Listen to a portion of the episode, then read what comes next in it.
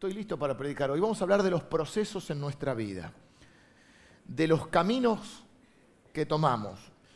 Es importante el destino a donde queremos llegar. De hecho, yo soy un convencido que más importante es cómo termina tu vida que cómo empieza. A veces quedamos muy enganchados, hay muchos de ustedes que quizá han tenido un mal inicio, han tenido una infancia difícil, unas situaciones difíciles en su vida, y hay personas que pueden superarlo, eso los hace más fuertes, y hay personas que quedan por ahí enganchados en eso. Pero yo quiero decirte que más importante que cómo empezó tu vida es cómo va a terminar. Y eso depende en gran parte mm, de vos. Por supuesto, el origen y, y las situaciones que rodearon el inicio de nuestra vida explican gran parte de cómo somos y de cómo nos comportamos, pero no, no deberían ser determinantes a la hora de llegar a nuestro destino. Para eso en algún momento del camino nos encontramos con Cristo y Él puede no solo transformar nuestra vida, sino darle sentido, significado y propósito a nuestra vida. Pero hoy quiero hablarte no solo de a dónde llegás, sino algo que es muy importante para mí y creo que para Dios. ¿Cómo llegás? No es solo tener un buen destino y un buen deseo de llegar a un lugar, sino qué mecanismos, de qué manera llegamos. ¿Vale la pena llegar de cualquier manera? Bueno, es lo que vamos a hablar hoy en esto que le puse como título, por ponerle un título, siempre trato de buscar un título que me ayude a mí a tener un foco. Le llamamos propósito y proceso, porque ambas cosas son importantes. En nuestra vida yo soy un convencido que lo mejor está por venir, está delante nuestro, pero ¿cuál es la medida de éxito para un cristiano, para un hijo de Dios, para alguien que quiere vivir su vida tratando de ser una vida íntegra y que traiga honor a Dios y que pueda bendecir a otros. Y por supuesto ser felices, porque al fin y al cabo todos queremos ser felices. La medida de éxito para nosotros no es la misma que para otros. Para nosotros la medida de éxito es convertirnos en la persona para que Dios quiere que seamos. La Biblia dice que más allá de, de, tu origen, diríamos, terrenal, la Biblia dice en el libro de Efesios, que Dios nos eligió antes de la fundación del mundo que Él pensó en nosotros el día de nuestro nacimiento, las situaciones que, que, se dieron y que Dios nos creó con un propósito, porque Dios no hace las cosas sin sentido. Y que nosotros caminamos a ese propósito. El, el rey David, del quien vamos a hablar hoy, el rey más importante de Israel y de la historia de Israel, dice en el Salmo 57, clamo al Dios altísimo, al Dios que cumple su propósito para mí. En el Salmo 138 ya él lo afirma, ya no es solo una oración, sino es una declaración de fe. El Señor cumplirá su propósito en mí. Es decir, que Dios hace las cosas con un propósito, con un significado. Pero, por supuesto, que Dios trabaja asociado al hombre y hay una parte, yo no te puedo decir cuál es el propósito que Dios tiene para tu vida. Sí quiero hablar hoy de cómo caminar hacia ese propósito donde voy a traer tres ideas principales, pero me voy a concentrar en la tercera en realidad. Quiero que veamos juntos 1 Samuel capítulo 24, un episodio de la vida de este rey David, que quizá a muchos les pueda sonar, aunque no conozcan la historia, porque es el famoso David que mata al gigante Goliat. Cuando David mata a Goliat, no es rey de Israel todavía. El rey David era un pastor de ovejas el menor de un montón de hermanos, no tenido muy en cuenta por su padre. No, no es que era un mal hombre, pero a veces se olvidaba de él. En un momento determinado hay un rey vigente llamado Saúl, que justamente tenía problemas con los procesos. esto vamos a hablar para que ustedes me entiendan. Una, una cosa que me costó unos años entenderlo, cuando era más joven, sigo siendo joven. Y la pregunta es, el fin justifica los medios. A primera instancia digamos, no, por supuesto que no, pero muchas veces nos autoconvencemos que como el fin es bueno y los medios no importa tanto. El problema es que los medios que usamos es lo que termina siendo en lo que nos convertimos. Y es tan importante el fin como los medios. Entonces este, este David, pastor de ovejas, músico, por cierto, escritor de la mayoría de los salmos. Es el menor de los hermanos. Si tuviste hermanos mayores, vos sabés lo que es vestirte con la ropa de tu hermano este, y todas esas cosas. Y este era el menor de unos cuantos. Entonces el rey vigente Saúl, un hombre que le importaban más los fines que los medios, termina transformándose en un rey no íntegro, que no vivía en integridad. Entonces Dios lo desecha y el profeta, la autoridad espiritual del pueblo de Israel, el profeta, sacerdote y juez de Israel, que era Samuel, Dios le dice, yo me busqué un nuevo rey. Anda a la casa de Isaí, que era el papá de David. Y entonces va a la casa y, le dice, uno de tus hijos va a ser rey. Y entonces Isaí, contento, trae los, un hombre de, trabajo, no era un hombre de, la alta sociedad. Entonces trae a los más grandes, los más fuertes, más importantes, debe ser este. Y, Samuel decía, y debe ser este, tiene una pinta de rey, este, impresionante. Y Dios decía, no mires su apariencia, porque yo no miro lo que el hombre mira, yo miro el corazón. Este no es. Pasan todos y no, no había ninguno, no había caso. Entonces eh, Samuel le dice, Señor, y dice Samuel le dice al padre, ¿no tenés otro hijo? Dice, uh, sí, me olvidé de David. Parece Maggie, ¿vieron los Simpsons que siempre Homero se olvida de Maggie? Que tiene una más. Sí, dice, te queda uno, está en el campo. No creo que sea, es un pibe. Bueno, tráelo, ese es. No nos vamos a sentar a comer hasta que venga él, dice Samuel. Viene y lo unge como rey. Eh, la unción derramaban aceite sobre la cabeza no significa que ya era rey. Era un acto profético que, de, un, de que un día iba a llegar a ser rey. Pero todavía tenía que pasar mucha agua bajo el puente, tenía que enfrentarse a Goliat, un montón de cosas. Así que él tiene una promesa de Dios David de que va a ser rey. Ese es su destino, ese es, ese es el fin del camino. O bueno, no sé si el fin totalmente, pero es un fin. Y va a tener que atravesar muchas pruebas previas para ver si va a ser el rey que Dios quiere que sea o va a ser un rey a su manera. Si en el camino va a perder sus principios, sus valores, su integridad, o va a ser realmente alguien que camine en integridad. Luego pasa lo de Goliat, que después por ahí hago mención, se enfrenta al gigante, pues nadie quería ir y él estaba ahí. Él en un momento cuidaba las ovejas, lo mandaron a llevarle la comida a los hermanos que eran más grandes y que estaban en el frente de batalla, ahí se entera de que nadie quería ir y que el rey, con tal de no ir al rey, dice, bueno, al que vaya lo eximo de impuestos. Y, imagínate, si acá te eximen de impuestos, vas a pelear contra cualquier gigante, ¿no? Con lo que te cobran de impuestos. Bueno, y entonces, y le doy la, mano de mi hija, bueno, David le gustó, fue, peleó, corta la cabeza de, de Goliat y se empieza a hacer famoso. En las radios del momento empieza a sonar un hit. Saúl mató a sus miles, David a sus diez miles. No le gustó nada, porque se puso celoso Saúl. Los celos son inseguridad. Ya sea en la pareja, en la competencia laboral. Cuando vos estás celoso de alguien, es porque no sabés quién sos. ¿Qué tenés miedo? Que otro lo quieran más, que otro sea mejor. Bueno, los celos destruyen cualquier tipo de relación y destruyó la relación entre esas. Primero le gustó, Saúl, qué lindo, el pibe, le mandó a golear, me sacó un problema encima. Y como era músico y, le agarraba unos ataques de locura a Saúl, y David tocaba la música y se calmaba. Pero en un momento trata de matarlo. Se empieza, cuando escuchó este hit que la gente cantaba, le agarró unos celos y lo empieza a perseguir. Te hago todo este contexto porque llegamos ahora al momento. Hace algunos, eh, no sé cuándo, ya veces me va perdiendo a veces la, la memoria de los tiempos, pero hace tiempo atrás prediqué acerca de David en una cueva, porque David tiene que huir como un fugitivo. A veces vos tenés una promesa de Dios, una convicción de Dios y de repente las circunstancias contradicen los hechos.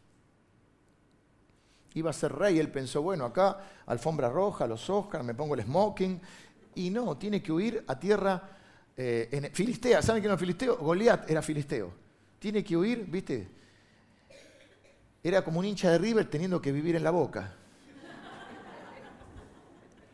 Se tuvo que hacer el loco en un momento para que no lo maten. Bueno, eh, y dice que se le juntaron los afligidos, los endeudados, los argentinos, todos ahí. y de ahí salen los valientes de David, en una cueva. Bueno, ahora parecido, pero ahora lo que va a suceder es que él está huyendo y el que entra, y Saúl agarra un ejército de élite, el grupo halcón, y lo empieza a perseguir porque se entera que David está en un lugar que se llama Engadí, o Engadí, no sé cómo se dice. Y vamos a una escena, yo no tengo la culpa, está en la Biblia. pero es bizarra. Yo aclaro que es bizarro, porque si el pastor hace esas cosas, se tira al piso. Está bien, me hago cargo de eso, pero esta no la inventé, esta está acá. Me voy a. Primera Samuel 24. No sé qué historia tremenda, pero qué profunda va a ser. No por mí, sino por la historia en sí. Dice, cuando Saúl volvió de perseguir a los filisteos, le dieron aviso diciendo, he aquí David está en el desierto de Engadí. Y tomando Saúl tres mil hombres, tres mil, para matar a, a, David y un par de seguidores. Tres mil hombres escogidos de todo Israel. Fue en busca de David y de sus hombres por las cumbres de los peñascos de las cabras monteses. Y cuando llegó a un redil de ovejas en el camino, donde había una cueva, entró Saúl en ella para cubrir sus pies, y David y sus hombres estaban sentados en los rincones de la cueva. Esta es una versión, una traducción. La Biblia no es que cuando decimos versiones suena mal, son traducciones. El Antiguo Testamento está escrito en hebreo. ¿Qué ocurre? Lo están persiguiendo a David. Cuando dice que Saúl, esto no lo... Bueno, es un ser humano, Saúl. Cuando dice que entró a cubrir sus pies, la otra traducción dice que entró a hacer sus necesidades. Y agarraron ganas de ir al baño. Los reyes también van al baño. Por eso está sin la guardia, porque tiene una guardia, viste, patoica. Pero el tipo te entra a la cueva. No quiero graficar mucho. Este me gusta graficar a mí siempre las escenas, esta no. Porque es un poco escatológica y un poco bizarra. Pero ¿qué pasa? Adentro de la cueva, más adentro, estaba David con sus hombres.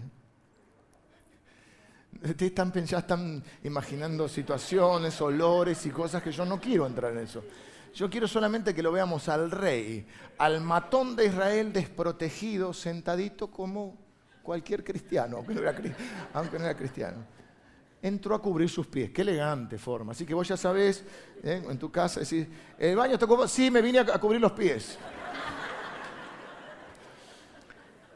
Y David lo encuentra ahí. David que es perseguido por este hombre, porque cuando hay un propósito de Dios y cuando uno camina en integridad, suele haber oposición. A veces creemos que la oposición es que Dios nos dejó, que Dios se olvidó de nosotros, y a veces la oposición es justamente la confirmación de que Dios está tan distintivamente con nosotros que genera rechazo. Aquello de ladran Sancho, señal que cabalgamos, aunque no está en el Quijote. Entonces él está siendo perseguido y se presenta esta oportunidad. Y yo quiero ver tres cosas de cómo caminar en el propósito de Dios, porque David llegó a ser rey y fue el, rey más importante de Israel. Reinó como 30 años y hasta el día de hoy no hay rey en Israel como David. Al punto que el Señor Jesús, descendiente de David, no se le dice el hijo de Salomón, hay un título sobre Jesús que es el hijo de David. Mi siervo. Dios llegó a decir, de David, que era un varón conforme a mi corazón, dice Dios, con todos los defectos que tenía, porque la Biblia te los muestra como son, no te los muestra como la historia, así, perfecto, ¿no? Viste, nunca iba al baño. Este sí, estos sí iban al baño. Primer forma de caminar, yo no te puedo decir cuáles son los propósitos que Dios tenga para tu vida, pero sí cómo caminar hacia esos propósitos, cómo transitar esta vida. Primero, sirviendo en lo que se me ha asignado. A lo largo de su vida, David siempre hizo lo que se le había asignado. Y siempre lo hizo con la misma responsabilidad, con la misma fidelidad y con la misma pasión. Fidelidad y pasión. Desde que era un pastor de ovejas, cuando él tiene que ir a enfrentar a Goliat y no sabe ni usar eh, la armadura, que Saúl le quiere prestar su armadura. O sea, Saúl no quiere ir, pero le quiere decir cómo tiene que hacer las cosas. Eso es muy común. La gente que te quiere decir cómo hacer las cosas, pero ellos no van. Oh, pastor, yo si tuviera en, lugar, en su lugar, yo si fuera pastor haría esto. Hacelo, porque es muy fácil decirle al otro lo que tiene que hacer. Entonces nadie quiere ir a pelear con Goliat. Pero Saúl le quiere dar su armadura y ah, cuando viene, hacele así, esquivalo así. Y David dice, yo no sé usar esto. Pero cuando venían a atacar a mis ovejas y venían osos o leones o lobos o lo que fuera, yo cuidaba y defendía a mis ovejas y Dios estaba conmigo, porque esa es una característica de aquel que camina en integridad. Dios está con él. El tema es que uno tiene que estar con Dios también. Otro ejemplo en la Biblia, su nombre llamó José, que fue como el, encargado, el responsable de la economía del imperio de Egipto. un hebreo que comenzó como esclavo. Ves que no, empieza no importa cómo empieza, sino cómo terminas. Y siempre la característica es, y Jehová estaba con él. Pero él estaba con Dios. A veces la gente dice, Dios me dijo, no, no, vos te alejas. Y después la culpa la tiene Dios. Vos elegís los medios por el cual conseguir las cosas. Bueno, entonces, cuando cuidaba las ovejas, cuidaba cuando, cuando le dijeron, tenés que llevarle comida a los hermanos, a tus hermanos, dejó las ovejas cuidadas, fue al frente de batalla a llevar las comidas. Cuando tenía que tocar para Saúl, tocaba para Saúl. Siempre hizo lo que tenía que hacer y siempre estaba en el lugar correcto. Quiero decirte esto, nunca busques una posición, porque lo que importa no es la posición, importa que cumplas lo que se te ha asignado, el propósito que Dios tiene para vos en tu vida. En ese momento, si vos estás en el lugar correcto, cuando Dios quiera llevarte a otro lado, sabe dónde encontrarte. El problema es que confundimos posición con propósito. David nunca buscó una posición, no buscó ser rey, no mandó currículums. A ver, este estaba viendo la voz esta semana, pero el de uno de Estados Unidos creo que. No mandó, no hizo una prueba para ver si podía ser candidato a rey. No se candidateó, no hizo lobby, no anduvo serruchando pisos o alguna de esas cosas. Nunca dice la Biblia que él quiso ser rey. Dios lo eligió para que fuera rey. Cuando vos haces lo que te tenés que hacer, en el momento que Dios quiera, Dios te va a poner en el lugar que Él tenga para vos. Pero déjame decirte algo, lo peor que puede pasarte es que estés en un lugar donde Dios no te puso. Mamita, vos no querés tener el trabajo que Dios no te dio. Créeme que vos no querés ser el esposo de la esposa que Dios no te dio. Vos no querés ocupar un lugar en el reino de Dios que Dios no te dio. Créeme que no. Pero a veces tenemos esa confusión y los seres humanos buscamos posición. Por eso dice el dicho, ¿querés conocer a Carlitos? ¿No lo conocen? Dale un carguito. ¿Crees que te hace líder que te den un carnet? Así decía Bonavena, en este país se acabó el plástico, se lo gastaron haciendo carnet. ¿Crees que sos alguien porque tenés una tarjeta? ¿Crees que sos papá porque pusiste la semillita? Así le dije a un, chico que con todo el derecho del mundo él tenía, buscaba su origen. Dice, yo estoy buscando a mi papá, no, mi verdadero padre. Tu verdadero padre es él, que te crió, te alimentó y te proveyó. Porque ser padre no es un título, es una función. Y cuando vos haces lo que tenés que hacer, Dios hace lo que Él tiene que hacer. Mire lo que dice el Salmo 78, un salmo que me encanta, muy largo es, yo no voy a leer todo, pero el versículo 70, voy a ver si lo encuentro. Salmo 78 dice, 70 dice, hablando de Dios, dice, eligió a David su siervo y lo tomó de las majadas de las ovejas, detrás las paridas lo trajo para que apacentase a Jacob su pueblo y a Israel su heredad y los apacentó conforme a la integridad de su corazón, los pastoreó con la pericia de su mano. Ven, Dios lo eligió a David como su. ¿Y qué hacía David en el corral con las ovejas? Servía a Dios. Y Dios lo fue llevando a los lugares y a las funciones que tenía planeado. Así que nunca busques una posición. A veces nuestras inseguridades, nuestras necesidades de reconocimiento, todos lo tenemos, pero no, no busques una posición, cumplí con tu responsabilidad. Cuando estás en el lugar que Dios te puso, cumpliendo tu responsabilidad, Dios sabe dónde estás, Dios sabe dónde encontrarte y Dios sabe cuándo y cómo levantarte.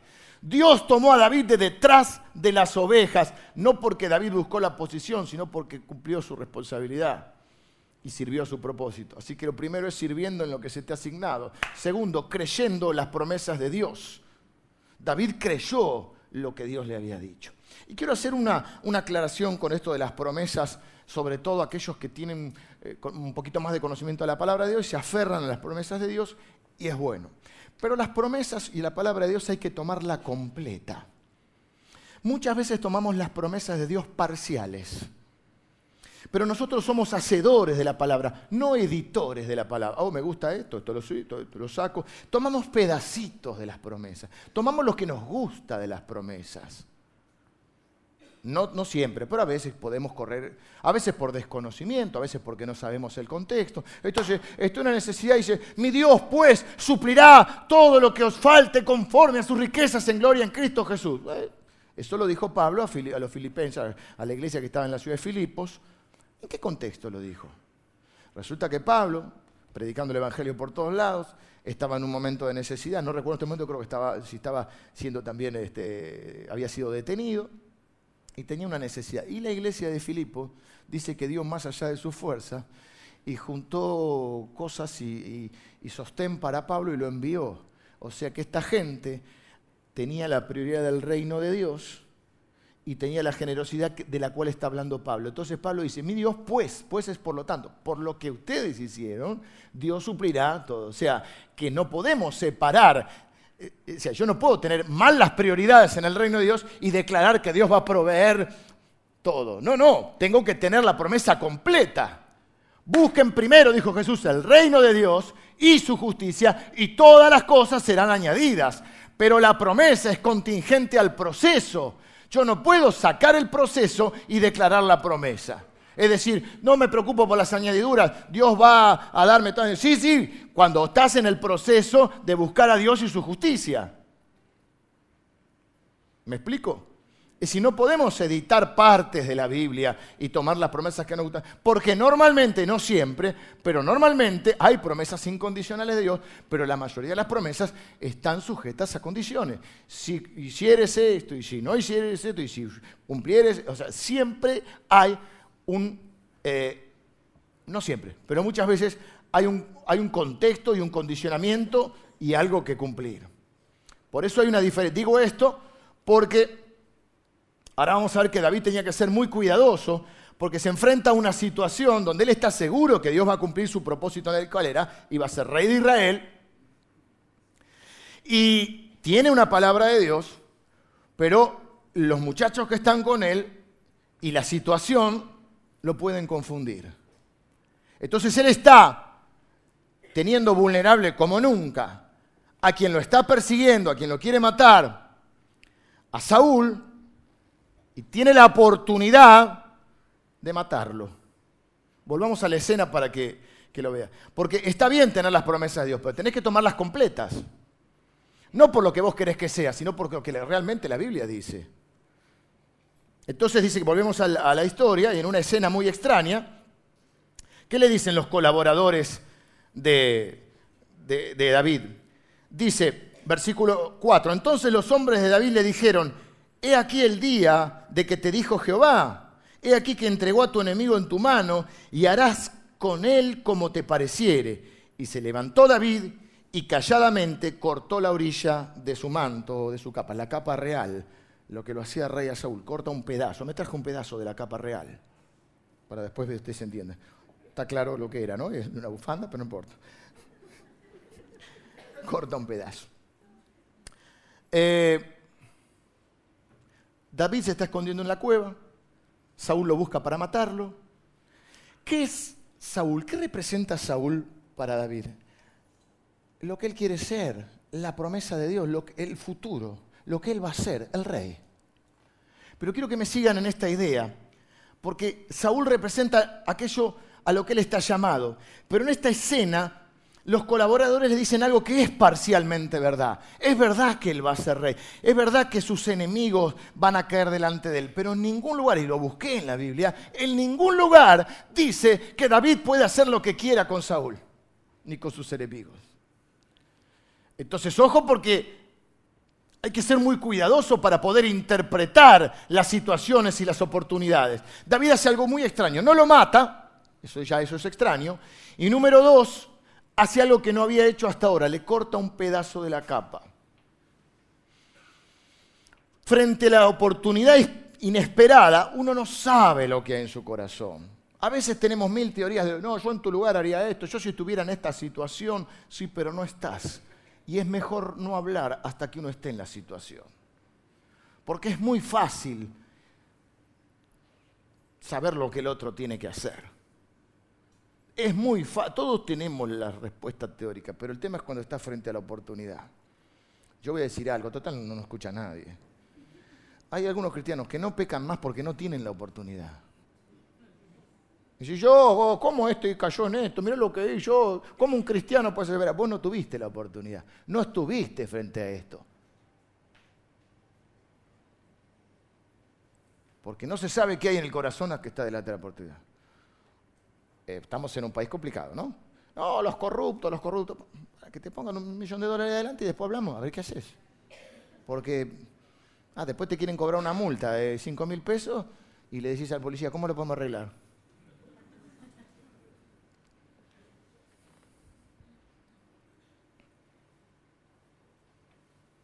No quiero dar más ejemplos porque... Pero David no era un hombre que tomara atajos. Esto es un atajo, matalo acá. No era un hombre que, que anduviera cortando túnicas. No era un hombre que, que, que salteara etapas. No era un hombre que hiciera las cosas a su manera, sino que él quería ser un rey conforme al corazón de Dios. Y David tiene que probarse a sí mismo, porque ahí es donde se prueba que hay en tu corazón, si vas a creer realmente las promesas de Dios o si vas a tomar las cosas a tu manera. ¿Viste cuando, cuando las cosas no salen como vos esperás? Y bueno, yo ya oré, Dios no contesta, entonces vamos a hacer, y hay sobre llovido mojado. Y querés arreglar algo y, y peor. Y él se acerca con la espada en la mano, con la misma espada que había matado a Goliat, creo yo que es. ¿Por qué? Cuando él tiene que huir, sale a las corridas, él no tenía espada. Bueno, sí, ya tenía porque ya era guerrero, pero él sale a las corridas. Y en un momento eh, llega a refugiarse donde están los sacerdotes, llega al, templo, ahí donde están los sacerdotes, pide un poco de pan, le dan un poco de pan y dice, ¿no tenés una espada, chejo? Así como la pasada, no dice que lo están persiguiendo. Una espada, somos sacerdotes nosotros, somos... ¿qué va a haber una espada acá? ah, dice el sacerdote, yo creo que con cierta complicidad, una escena que a mí me hace reír siempre mucho.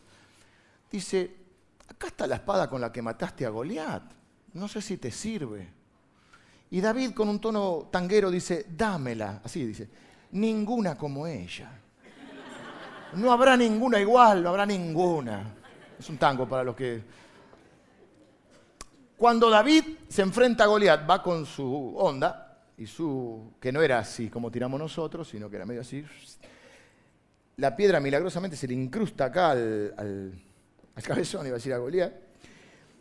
Y dice el relato que David toma la espada de Goliat, que debería ser una espada así, porque la Biblia te describe no solo cuán grande era, sino cuánto pesaba el casco, la lanza, y agarra la espada y le corta la cabeza. Esa espada quedó de ahí como exhibida como si estaba exhibida, guardada, pero estaba en la espada. Entonces él toma la espada. Si él huye con esa espada. Así que con la misma espada con la que cumplió el propósito de Dios, ahora es tentado a hacer su voluntad, a tomar un atajo, a cortar camino y a matarlo a Saúl. Y al fin y al cabo, ¿qué tiene de malo? Si Saúl lo está persiguiendo a él, si Saúl lo quiere matar, si Saúl va a destruir la nación, si Dios le dijo que iba a ser rey. Pero dice la Biblia en el versículo 5 que cuando él cortó el manto se sintió mal. Le remordió en el corazón, dice el versículo 5. Después de esto se turbó el corazón de David porque había cortado la orilla del manto de Saúl y dijo a sus hombres, Jehová me guarde de hacer tal cosa contra mi Señor. Él es el ungido de Jehová. Yo, eh, eh, contra el ungido de Jehová, perdón, que yo extienda mi mano contra él porque él es el ungido de Jehová. Le, le pesó en el corazón, le remordió la conciencia. ¿Por qué sentirse mal por matar al que te está intentando matar? ¿Por qué sentirte mal por vengarte de alguien que quiere hacerte mal y que además no solo a vos, porque Saúl va a llevar a la destrucción a toda la nación?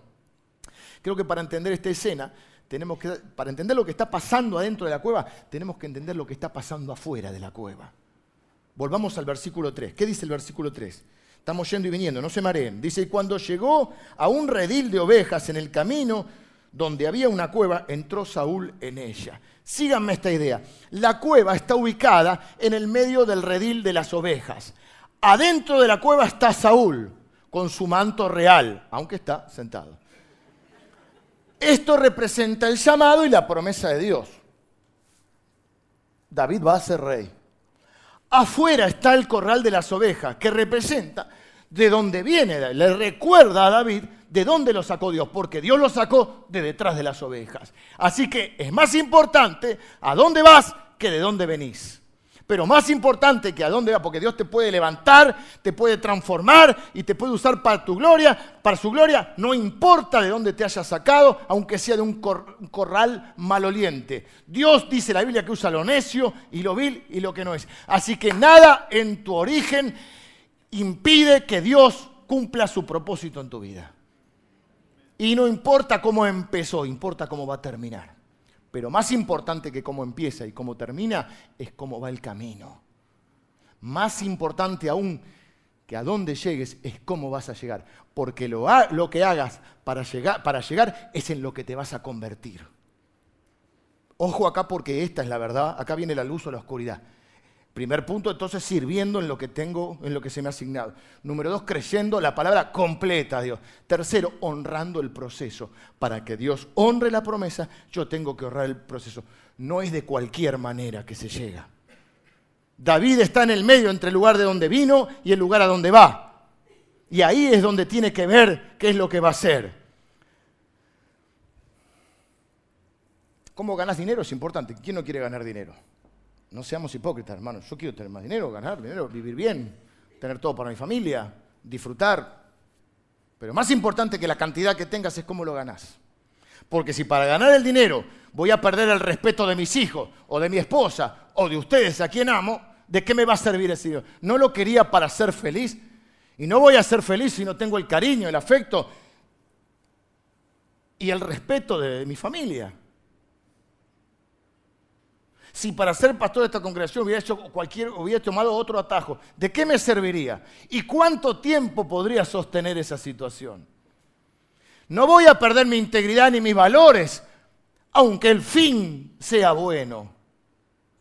Porque yo me voy a convertir en lo que haga. Y cómo lo logre va a determinar si después lo puedo sostener. ¿Cuánta gente conocemos que para lograr el éxito se perdió los mejores años y el tiempo y la relación con sus hijos.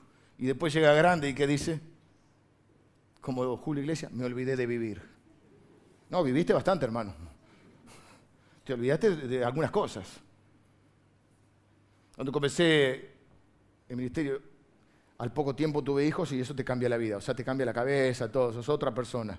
Tener hijos es algo que a mí me cambió hasta la forma de predicar. Pero un día me dije, yo no voy a ganar, y vi, y vi tantos hijos de pastores complicados, y dije, yo no voy a ganar el mundo y a perder a mis hijos. Y no puedo ser pastor de nadie si no puedo ser pastor de los míos. Que van a tener sus luchas, sus cosas, igual. Pero si no soy pastor de mi familia, no puedo ser pueblo, dice la Biblia. Yo no voy a hacer acá una cosa y en mi casa otra. Y no soy perfecto. A veces estoy complicado como cualquiera. Y cuando me equivoco, ¿qué hago? Me arrepiento y pido perdón pero voy a ser uno. Porque ¿a quién quiero engañar?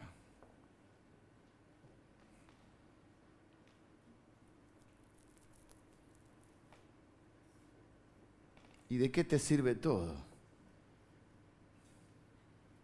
Si no lo podés disfrutar con, aquellos que, a quienes amás. Y delante de Dios lo mismo. ¿Qué propósito vas a hacer? ¿Lo querés ayudar a Dios? A veces la Biblia habla de la carne y el espíritu, que la carne es como la, nuestra naturaleza humana y el espíritu es la naturaleza que recibimos cuando ponemos nuestra fe en Cristo, que recibimos el Espíritu Santo. Entonces creemos que la carne solamente es hacer cosas malas, ¿viste? Ah, las más obvias y groseras. Pero hay una carne buena que quiere ayudar a Dios, que quiere hacer lo que Dios no le pidió que hacer, que quiere forzar las cosas o quiere forzar los tiempos. Entonces no solamente quiero lo de Dios, sino en el tiempo de Dios y de la forma que Dios. Porque si para hacer algo que supuestamente es bueno o es de Dios, yo voy a usar los procesos, los métodos que no son de Dios, eso va a ser no solo inútil, sino que me va a ser infeliz. Y estéril, por supuesto. Si para tener éxito voy a sacrificar mis principios, mis valores, mi integridad, de que después, después voy a llegar a ser rey, pero no voy a ser, un rey íntegro. Por eso él pudo reinar 30 años. Y Dios dijo que era el rey más importante, conforme a su corazón. David le dice a sus hombres, es importante porque ellos se están formando al lado de él. Porque la única manera de enseñar es el ejemplo, porque las palabras pero, o sea, tus hijos no ven lo que vos decís, eh, ven lo que haces. Por eso dice que una imagen vale mil palabras. Entonces vos le puedes decir, no pelees con tu hermana, pero si te ve pelear con tu esposa, ¿qué autoridad tenés? Tratala bien. Y vos tratás mal a tu señor o, viceversa, mujer al varón, no estamos... Si vos le decís que no mienta y no se copie en la escuela y te escucha mentir por teléfono, si le mentís a él y crees que no te acuerdas, porque el mentiroso no se da cuenta, que todos los demás se dan cuenta. Pues todos tenemos un lado ciego. Entonces él le dice a sus hombres, y ellos aprendieron porque eran los endeudados, los afligidos, pero terminaron siendo los valientes de David. Él le dice, yo no tomo atajos. ¿Qué estoy haciendo si yo no ando cortando mantos? Si Dios tiene para mí la túnica completa, ¿por qué me voy a quedar con un pedacito? Dios me libre de hacer tal cosa. No es lo que soy, no es como yo hago las cosas, no es en lo que me quiero convertir. No me voy a convertir en alguien que no soy para perseguir lo que quiero. Esto, esto es esencial. La Biblia dice, sobre toda cosa guardada, guarda tu corazón porque de él mana la vida.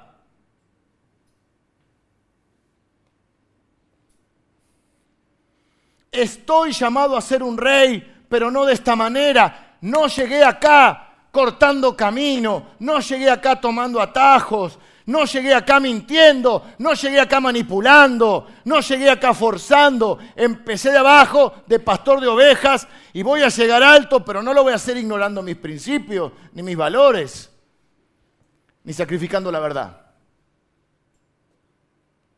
Aunque el objetivo sea bueno.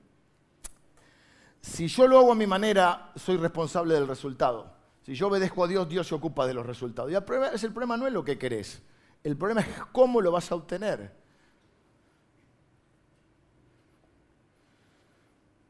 no importa cómo empezaste, no importa dónde te encuentres, importa cómo vas a caminar.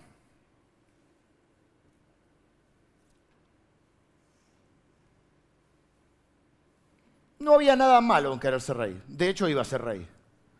El problema es en qué tipo de rey se iba a convertir.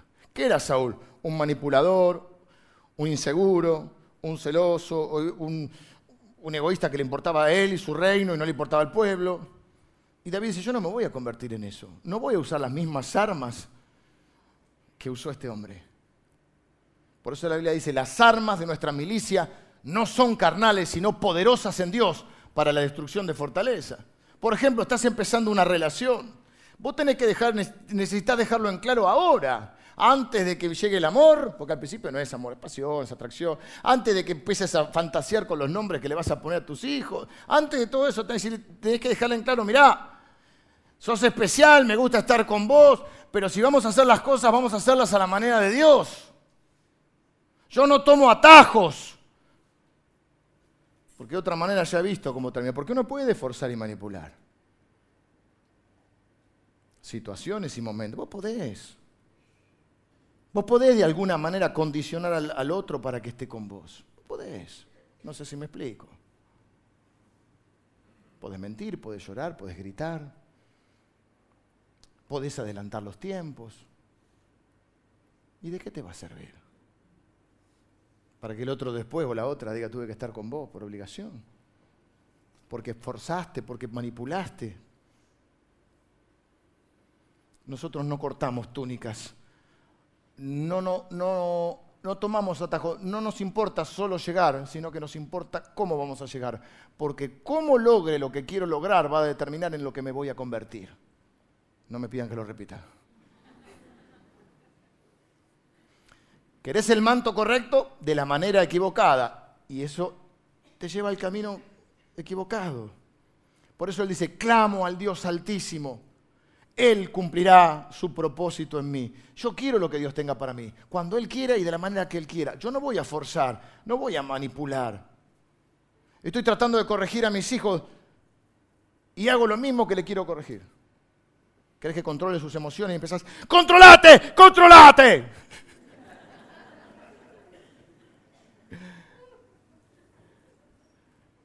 ¿Qué iba a hacer David? ¿Ser un vengativo, matarlo? Dios no le había dicho que lo mate, pero tuvo la tentación y un momento dudó, pero le remordió la conciencia, porque era un hombre conforme al corazón de Dios. Si no te vas a quedar con un pedazo de túnica en vez de lo que Dios tiene. Así que él estaba en ese momento entre mirando lo que él quería hacer y viendo dónde había venido. Y en la decisión de en qué se iba a convertir y qué tipo de rey iba a ser. Te digo una que no es tan buena. Le tomó cinco años más a David ser rey. Cinco años más. Él podía haber adelantado cinco años. Yo te leí el capítulo 24. Si lo mataba, era rey. En el capítulo 26, un tiempo después, tiene otra oportunidad. Y le vuelven a decir lo mismo. En ese caso está el campamento de Saúl, Saúl está durmiendo, la lanza al lado, Saúl dormidito, la guardia vaya a saber qué estaba haciendo y los amigos le dicen, ¿ves? O los, los seguidores de él le dicen, ¿ves? Dios te lo mostró. Es de Dios. Clavale la lanza en el nombre de Jesús. Amén. Dios me levantó. Pero no era el tiempo. Cinco años más. Pero cuando fue el tiempo, él estaba listo. Si no hubiese, se hubiese convertido en otro Saúl. Pero no era Saúl, era David. Tuvo su momento, como todos, pero reaccionó y dijo, yo no voy a tomar ningún atajo. Yo no voy a saltear etapas, yo no voy a forzar ni los tiempos ni las cosas, aunque el fin sea bueno. Yo no voy a sacrificar lo que soy. Si para lograr esto tengo que mentir, tengo que manipular. Hay muchas formas de manipular. Podés llorar para que te den lo que querés, como cuando eras chiquito, ¿viste? En una discusión a veces parece que el que llora tiene razón, porque llores no quiere decir que tengas razón. A veces el que grita cree que porque grita tiene razón y en realidad grita porque para tener razón tiene que gritar. Démosle lo que quiere porque si no se enoja. Entonces siempre te salís con la tuya. ¿Y de qué te sirve salir con la tuya si los que están cerca van perdiendo la admiración, el respeto? Con este hombre no se puede hablar. Si siempre quiere tener razón, si siempre hay que hacer lo que él dice, si siempre quiere tener razón. Si no la gana, la empata. Esa es una frase simpática, pero es de terror que digan eso de vos. Si no la gana, la empata. ¿Qué eso? Un manipulador. Un terco. Un caprichoso. Y lo peor es que cuando lográs lo que querías, ya no sirve porque ya te convertiste en otra cosa. Y entonces está todo bien con tener sueños, planes, proyectos y alinearlos con el propósito de Dios. Pero no es solo a dónde llegues, ¿cómo vas a llegar? ¿En qué te vas a convertir para llegar? Porque yo estoy para tratar de, que hablemos, por supuesto, nadie es perfecto, pero para que hablemos verdad y que te sirva en la vida. No para que después de unos años diga, me olvidé de vivir. Vengan los músicos, terminé. ¿Qué hora es? No, esperen, no aplaudan todavía. Le doy el último toque. Siempre cuando un predicador se termine, tenés unos minutos más, ¿viste? Que hacemos el redondeo final ahí.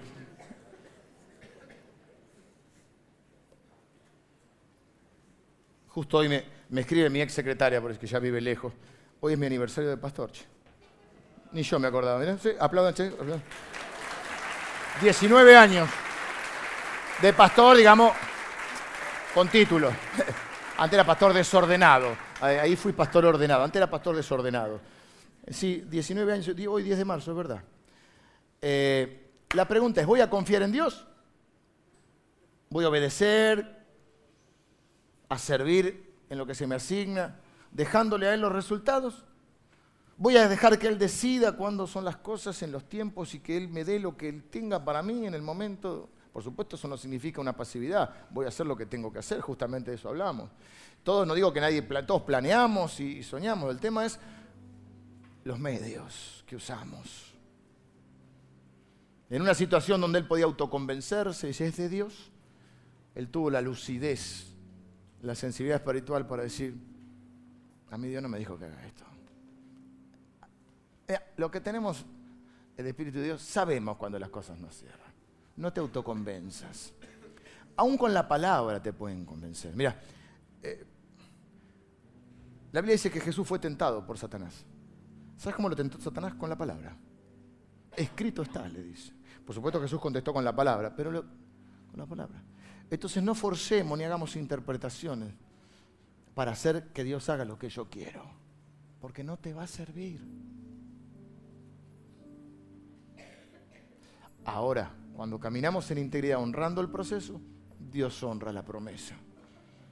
Y cuando estés en el lugar que Dios quiera que estés, vas a estar listo para eso.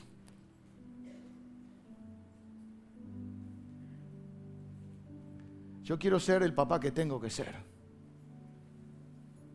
Quiero ser el esposo que, tengo que ser. Quiero ser el pastor que tengo que ser. Pero para eso tengo que vivir los procesos y estar preparado.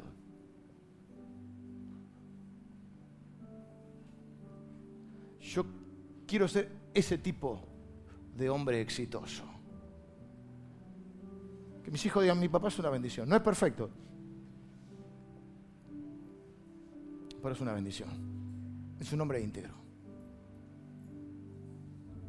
Mi esposa, ustedes. No sé si voy a estar otros 19 años. No quiero sacar las cuentas para no complicarme.